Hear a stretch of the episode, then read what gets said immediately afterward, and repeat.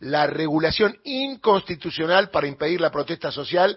Escribió un trabajo, lo estuve leyendo, eh, está impecable, es derecho a la protesta, política, protocolo. Eh, doctor Rodríguez Villafañi, ¿cómo le va? Darío Villarroel en Radio Nacional para todo el país, ¿cómo anda? Buenos días, Darío, como siempre, y haces honor a tu padre, rescatando también el interior, para alguna opinión desde el interior también, que a mí eso es muy bueno. Uy, usted es cordobés, estamos diciendo que está en la provincia de Córdoba, ¿correcto, no? Por supuesto, sí, así es. Con un gran recuerdo de la actitud del periodista como fue tu padre, ¿no? Bueno, muy interesante lo que me mandó, y está bueno porque siempre hablan los mismos constitucionalistas, acá hay una especie de centralismo, yo supongo que todos los constitucionalistas del país, porque hay en todo el país, piensan lo mismo de este protocolo que para mí, jurídicamente, y lo digo con propiedad, pues soy abogado, es un mamarracho, ¿no? No tiene nada que ver con un andamiaje mínimamente jurídico, doctor, ¿no?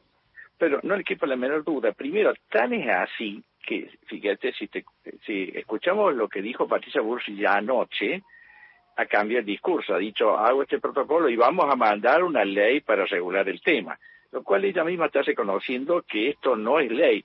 Y el artículo 15 de la, eh, Convención Interamericana de Derechos Humanos, el Pacto San José Costa Rica, dice que la libertad de expresión solo puede ser regulada por ley, o sea, es facultad del poder el legislativo. Pero acá, fíjate, esto va más allá. Primero, este, asume facultades que no la tiene ni el Ejecutivo y con la sola firma de ella, violando lo que bien decía recién este, Néstor Kirchner, ¿cierto? el artículo 14 y el 28 de la Constitución Nacional, pero va más allá.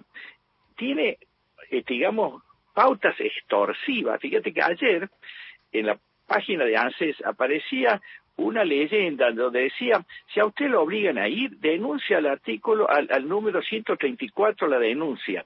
Ahora, si va, sepa que le podemos quitar la ayuda social. Entonces, ¿quién es el que está extorsionando? claro. aparece como cuidando de que no sea obligada a ir, pero si quiere ir, yo le digo que usted va a perder la ayuda social. Pero además, ¿por qué esa sanción? O sea, ¿dónde está escrita esa sanción? La inventaron, o sea, tipificaron una nueva conducta.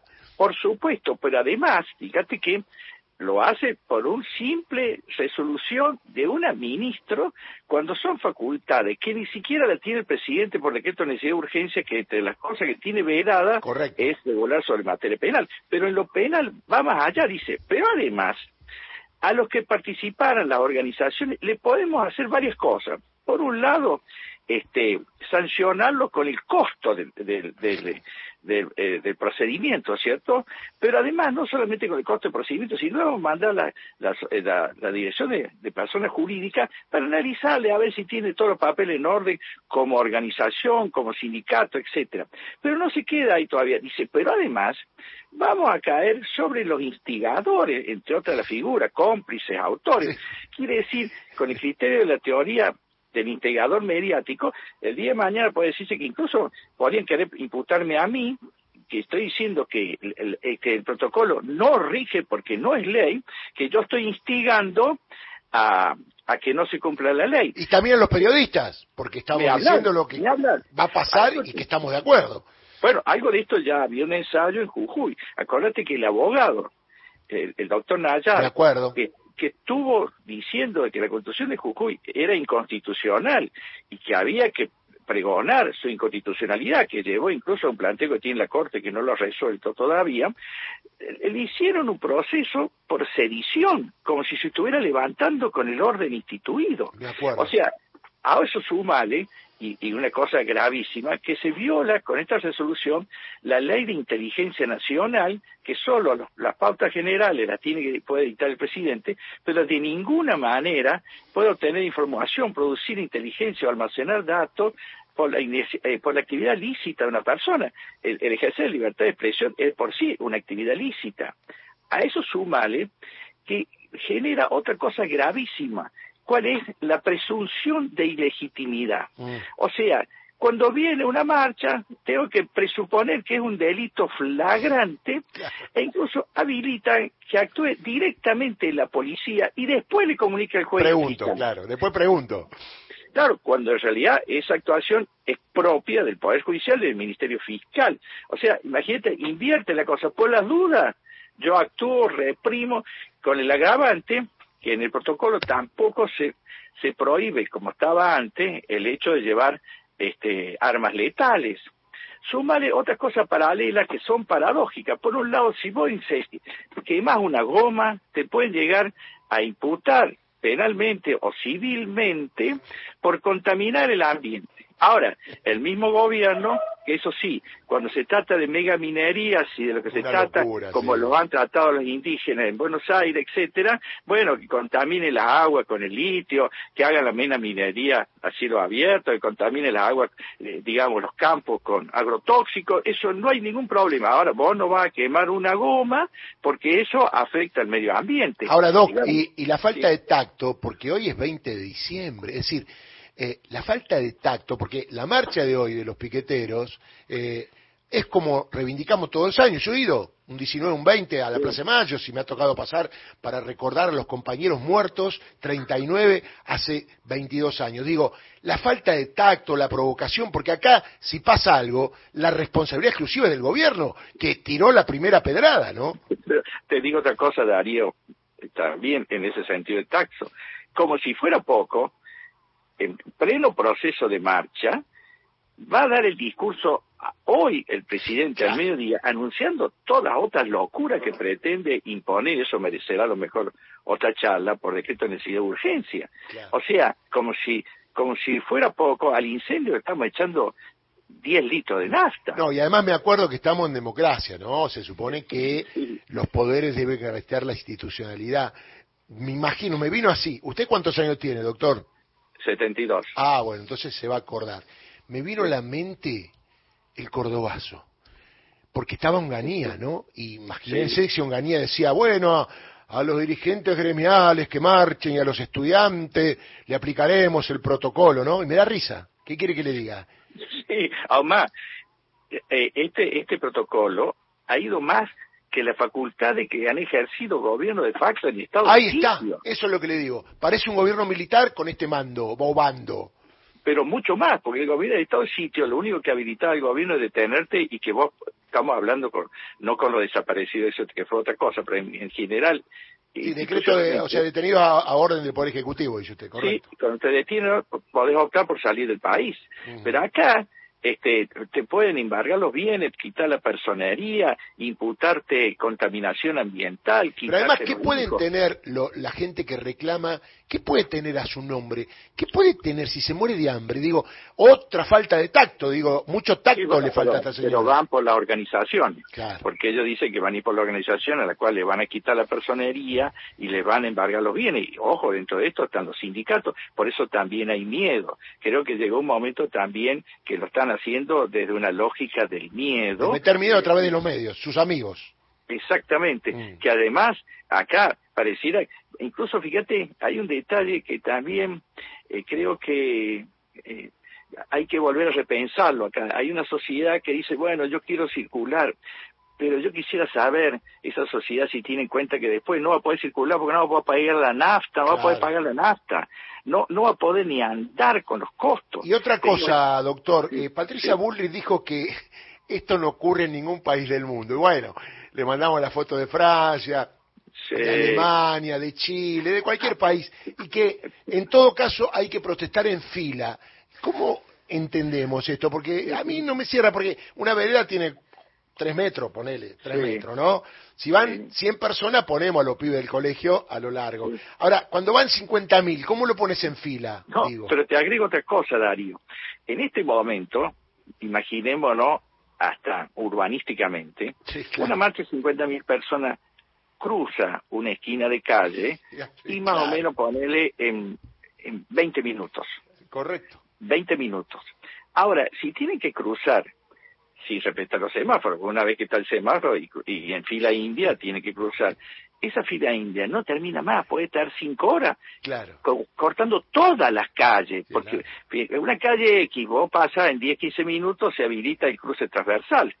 Pero si vos tenés una caravana de a uno que puede ir directamente desde el Bajo hasta, hasta Constitución, este, cruzando los semáforos, este, ininterrumpidamente, se cortó todo el tráfico transversal, ni siquiera ese punto de vista lo analizaba. Ahora, Doc, ¿qué, piensa de sus colegas que van a los medios, que militan el ajuste y militan estas medidas desastrosas, obviamente, que tienen que ver con la represión? Porque estudiaron en la misma facultad que nosotros, leyeron la misma constitución, saben las jurisprudencias, porque le agrego, que me mandan algunos amigos de la Cámara de Casación, la jurisprudencia de casación, en varios casos, ya determinó que el derecho a protesta está por encima de cualquier otro derecho y que tiene que ser legítima la represión de la autoridad judicial o política sin exceder los límites. Más, lo que dice la jurisprudencia, hay que cuidar a los que reprimen, no a los que marchan. Por supuesto, fíjate, Omar, la Comisión Interamericana de Derechos Humanos ha llegado a decir que tiene un interés social imperativo. Correcto Fíjate que esto también, incluso hasta con necesidad de una sociedad que requiere, y esto también va a la responsabilidad del Poder Legislativo. Esperemos que el Poder Legislativo también se ponga los pantalones y empiece a actuar de conformidad con las obligaciones que tiene. Pero además, vos dices del derecho, acá ha habido una colonización, algunos casos este, con verdadero criterio hasta de mercenario de, de, todos los pensamientos constitucionales y de derecho. Ahora, fíjate, se habla de, la futura ley, y eso lo podemos analizar más adelante en este paquete, de eliminar cuestiones básicas. Eh, acuérdense que Milley apenas ganó, dijo que el cáncer del sistema es la justicia social. Una locura. Que está en la Constitución. Está, pero está en dos lados. Está en el artículo 14 y está en el, artículo 75, inciso 19, este, como una obligación del Estado. O sea, parecería que acá hay que atacar y, aún más. Fíjate que hay un detalle, casi te digo, este, que tiene que ver con una imagen inaceptable. La propia eh, Patricia Bullrich dijo que van a reprimir las cuatro fuerzas federales, Policía Federal, Gendarmería, Prefectura y Policía Aeronáutica, si a eso le sumamos la Policía de la Ciudad de Buenos Aires, tenemos cinco, pero agregó nada menos que el servicio penitenciario. Una locura. que por otro lado viola la ley que regula el servicio penitenciario. Tiene que cuidarlo detenido, hay que decirle a Patricia Bullrich, Exactamente, pero esto tiene dos cosas graves. Por un lado, este, lo saca de su función específica el servicio penitenciario.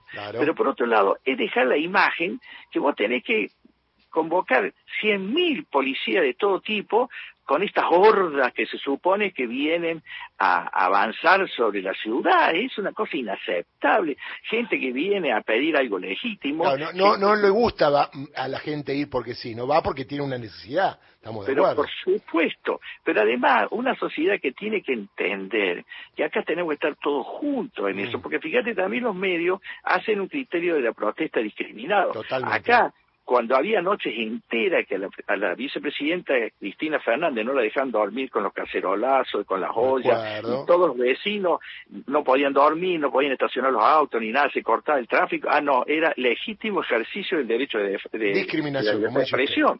Ahora, cuando se trata de reclamar por cosas que incluso la sociedad tiene que tener claro que en buena hora que haya sectores que están sufriendo y que están optando por la vía pacífica. Fíjate que nuestro pueblo Tal cual. es pacífico. Por eso digo que la provocación es, terrible, porque acá están provocando que se supone todavía más allá de las medidas que todos sabemos que son terribles, todavía no hay una organización para salir a reclamar por las medidas contra el gobierno. La CGT todavía no ha organizado nada, porque claro, son los primeros 10 días, estamos de duelo, dicen, ¿no? Los que perdieron. Eh, vamos a esperar, pero me parece que este hombre aceleró los tiempos, ¿no? Pero con un agravante. Macri salió a decir que nuestra juventud va a salir a defender las medidas, habilitando algo parecido a las camisas negras en su momento. este, entonces yo te pregunto, ¿qué pasa acá? Eh, ¿Quién? Porque la, la, la, Comisión Interamericana de Derechos Humanos ha dicho claramente, fíjate, que incluso es obligación del gobierno defender a las manifestaciones e incluso contra terceros que pudieran eh, impedirla. O sea, el Estado dice este, la interpretación del artículo 15 de la Convención Interamericana. El Estado debe adoptar las medidas necesarias para la manifestación poder llevarse a cabo de manera eficaz y pacífica, incluyendo medidas como la desviación del tráfico y la protección policial de las manifestaciones y concentraciones cuando sea necesario. Acá la policía no debe venir atacar la, la, marcha, sino incluso para defender que no haya provocaciones externas. Doctor, la última, porque eh, me está mostrando Gustavo Campana que acá en las estaciones de trenes, Gustavo, eh, aparece arriba un cartelito que dice. Hay dos carteles. Uno dice: el que corta no cobra. Si te están obligando, puedes denunciarlo al 134. Y el otro dice: el Ministerio de Seguridad de la Nación informa. Si va a ejercer su derecho a protestar, tome en cuenta que solo lo puede hacer en lugares habilitados. ¿Y cuáles son los lugares habilitados? Recuerde que cortar una calle, una avenida u otra ruta es un delito penado por ley. Si sufre alguna extorsión para concurrir a una manifestación, recuerde que puede llamar al 134. Hablando del 134, y, y, disculpen la interrupción, el 134 es del Sistema Federal de Búsqueda de Personas. No, no, es una línea que está habilitada para hacer este tipo de denuncias, sino de un delito mucho más grave que puede estar sufriendo una persona cuyo paradero es desconocido. ¿No se parece a un comunicado de la dictadura militar poner eso arriba de los trenes? Y me parece un bando, un bando, un bando militar que indudablemente no tiene nada que ver con una lógica democrática tiene un contenido netamente extorsivo. Y por otro lado hay que tener en cuenta que en la sociedad democrática el espacio urbano es un espacio de participación y no debe tomárselo solo como un ámbito de circulación, porque también con ese criterio, ¿por qué lo desalojaron como perros a los indígenas ahí frente a la Plaza de la Valle, que estaban esperando que la Corte por lo menos los mirara? No obstante, había un dictamen de la grave violación de derechos humanos que se han estado produciendo en Jujuy. Y, y, bueno, le quiere decir que acá hay un, doble estándar, ¿cierto? Porque ahí estaban en una plaza que no está dentro de la denominación que hacen. Me acuerdo que cuando el gobierno nacional hablaba del tema de lo que iba a pasar si ganaba ley que sacaba el subsidio, me acuerdo que los medios hegemónicos le pegaban al gobierno de Alberto Fernández y a Sergio Massa por publicar eso en campaña electoral. Ahora se ve que no le molesta mucho a los medios hegemónicos esto. Y sí, pero además está hecho con un criterio avieso que por otro lado busca enfrentar a las víctimas, porque el comerciante que se queja eh, de la marcha creo que va a ser el primero que tiene que sumarse en un momento donde no hay precio, no van a tener cliente y la industria nacional. Nunca digas nunca, ¿no? Así que bueno. Bueno, doctor, le mando un abrazo porque sé que tiene un compromiso y en cualquier momento lo convocamos otra vez, ¿eh? Va a ser un gusto, Darío, y gracias por todo lo que hacen. Y vamos a defender los medios públicos como la Radio Nacional. Muy bien, un abrazo grande, doctor. para vos. Miguel Ángel Rodríguez Villafañe, que obviamente sabe del tema y es abogado constitucionalista, es del interior, porque yo siempre digo, si nosotros que estudiamos derecho no bajamos la línea clara de lo que dice la Constitución, y hay algunos que estudiaron derecho por los mismos lugares que nosotros, y que dicen que le parece bien lo que hace Patricia Bullrich, hay algo que está fallando, Gustavo. Sí, sin duda. ¿No leímos los mismos libros o tiene un interés, como dice usted, los mayordomos del poder, ¿no?